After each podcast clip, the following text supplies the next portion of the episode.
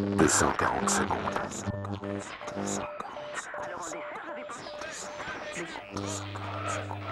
La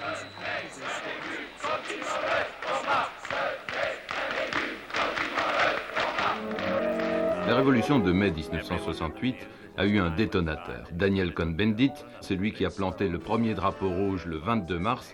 Il était entouré de 150 étudiants, les enragés de Nanterre. Il est le porte-parole de la contestation par la violence. On l'a surnommé le rouquin sublime.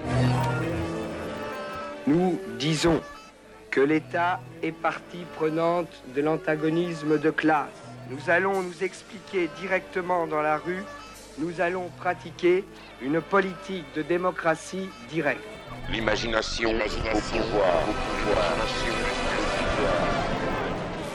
C'est une étrange légion qui avance.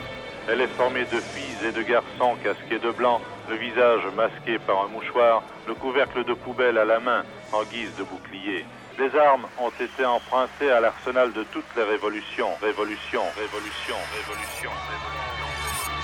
30 000 manifestants au quartier latin, l'atmosphère est lourde. Des manifestants et des policiers face à face, c'est pratiquement des barricades entre deux. Que peut faire le gouvernement? Utiliser la force? Les CRS, l'arme au poing, sont prêts à monter à l'assaut des barricades.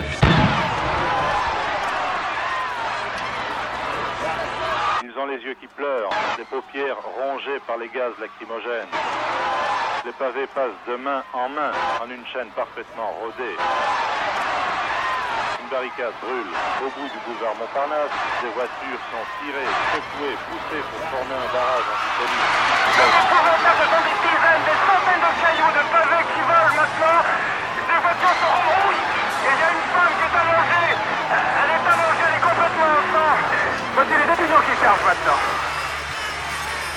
Nous croyons que partout, comme les étudiants s'organisent et organisent les facultés, les travailleurs s'organiser et organiser pour eux et avec eux seuls la vie dans les entreprises, sur leur lieu de travail et dans leur quartier.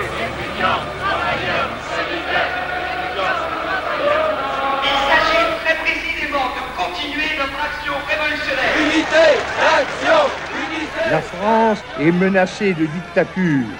On veut la contraindre à se résigner à un pouvoir, c'est-à-dire celui du communisme totalitaire.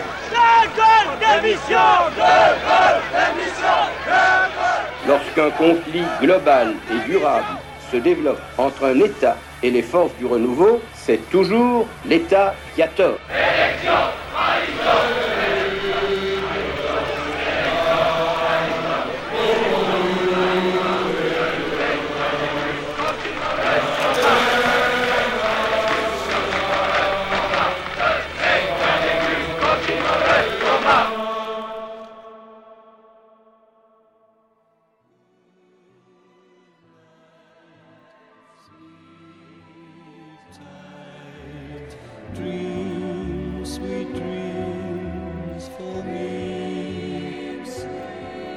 Finalement, qu'est-ce que les travailleurs ont gagné?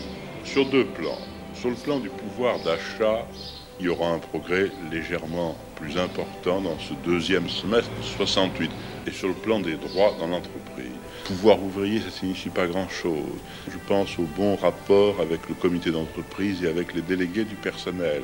Je parle du management à l'américaine pour les cadres, c'est-à-dire la décentralisation des décisions. Là,